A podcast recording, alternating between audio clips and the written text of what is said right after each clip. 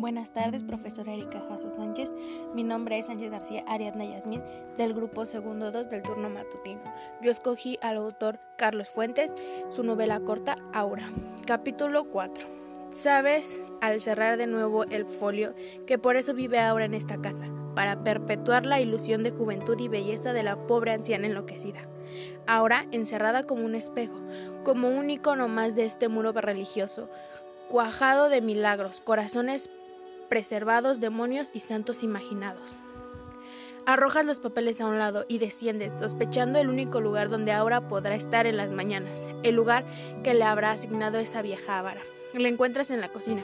Sí, en el momento en el que degüella un macho cabrío, el vapor que, que surge del cuello abierto, el olor de sangre derramada, los ojos duros y abiertos del animal te dan náuseas. Detrás de esa imagen se pierde una aura mal vestida, con el pelo revuelto, manchada de sangre, que te mira sin reconocerte, que continúa su labor de carnicero.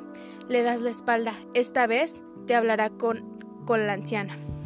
Le echarás en cara su codicia, su tiranía, abominable, Abres de un empujón la puerta y la ves, detrás del velo de luces de piel, cumpliendo su oficio de aire. La ves con las manos en movimiento, extendidas en el aire, una mano extendida y apretada, como si realizara un esfuerzo a detener algo, la otra apretada en torno a un objeto en el aire, clavada una y otra vez en el mismo lugar.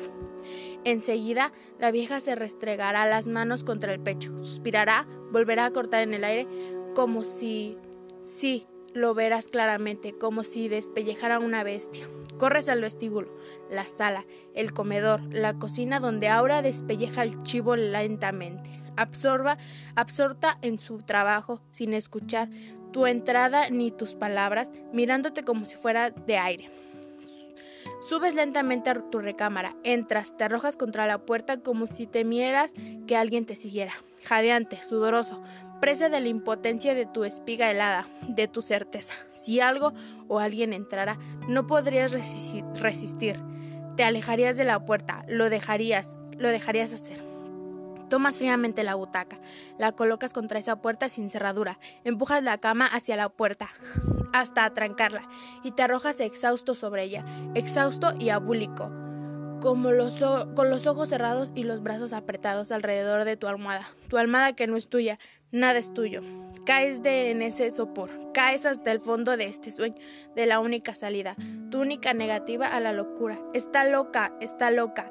Te repites para adormecerte, repitiendo las palabras, la imagen de la anciana que en el aire despellejaba el cabrío de aire con su cuchillo de aire está loca.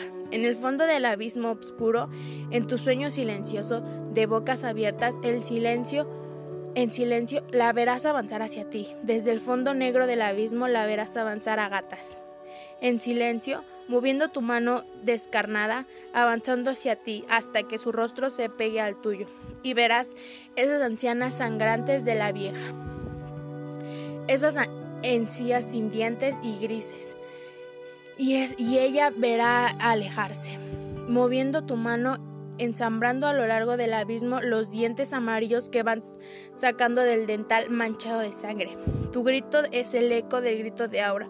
Delante de ti, en el sueño, Aura que grita porque unas manos han rasgado por la mitad su falda tafeta verde y esas cabezas tonsuradas con los peligros